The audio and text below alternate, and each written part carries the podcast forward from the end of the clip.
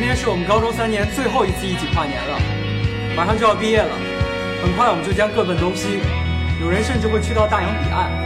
但是我希望，我们永远不说再见。再见了，相互嫌弃的老同学，再见了，来不及说出的谢谢。再见了又是一年毕业季，今天整个午后的时光都陷入了回忆之中。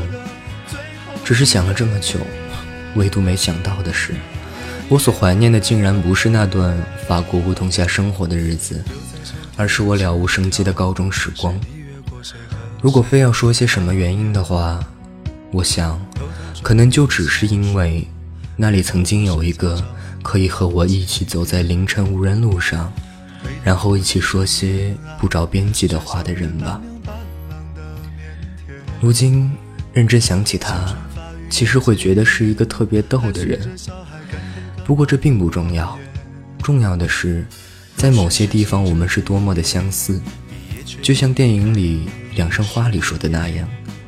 如果这个世界上有一个与你一模一样的自己，你就会觉得无比神奇和开心。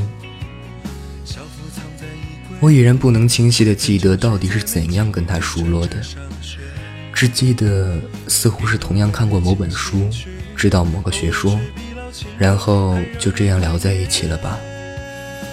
慢慢的话多起来，于是我发现，这个人与我是何其的相似，同样的单亲家庭。同样，曾经有一段所谓辉煌的历史，可这些都不是最重要的。最重要的是，我们都有梦，有故事。那些关于文学、关于爱情、关于时空穿梭的旅行，那种感觉就像是被置身荒漠时，突然又看到还有与自己一样的旅人时的激动。于是。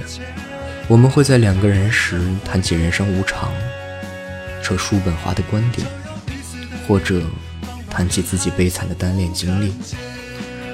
好吧，说白了，我们就是难兄难弟和精神好友。我们会一起迟到，一起骑车回家。一天最开心的时候，我想也就莫过于此。他骑着他的小破车，在我的旁边。然后一起像傻逼一样说着人生苦短，把一段短短的路骑到日暮西垂。我想，当时的我们也许都很享受这个状态，因为我们似乎都不太被这个世界所包容。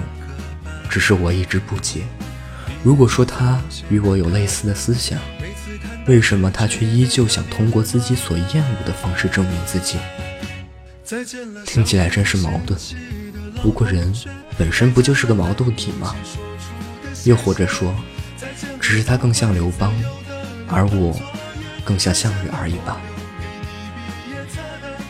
如今我已想不起来在路上到底和他说了什么，但是我依然记得那些在路上的感受。我的精神不孤独，因为有一个人和我一样在路上。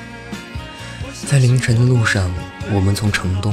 走到城西，从下午走到凌晨，从人潮汹涌走到夜深人静，走到无忧亦无惧。我们一起吃凌晨还开着的小摊，吃三块钱一碗的馄饨，和一块钱三个的水煎包。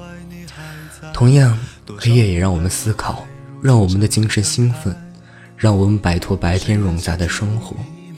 于是，我们的交谈，我们的话语。也会从以前爱过的某个学生，突然转到肯尼迪刺杀的政府背景。也许我们正说着一场说走就走的旅行，忽然又说起他电脑里的小电影被家人发现。当然，也可能正朗诵着叶芝的《凯尔特的博物》时，忽地爆一句“操你妈”。可是，如今这样的人已经不多了。现在的人要么只会脱去自己的 CK 内裤，让另外一个人承受生命之重，而不知道弗洛伊德；要么只会背诵着 So we will go no more a rowing，而不知道看到那个穿着 CK 内裤还不拉窗帘的人说一句“操你妈”。所以，我现在一个人的时候，其实还挺蛮怀念这个傻逼的。同时也希望他不要变成性无能，或者不再读诗，因为虽然他喜欢这个世界，但是要是因为没有办法强奸世界就阉割自己的话，就太可惜了。同样，不能因为无法让世界怀孕，就不把诗歌的因子射进你这片存在的空间。呃，当然，实在不带套也是可以的。同时，愿读到这里的你，同样也可以从地面上的这团阴暗送出声。二零一六年某一个不眠的夜晚，轻举君餐上。每一个人的人生，都在不断的相遇和别离中渐渐成长。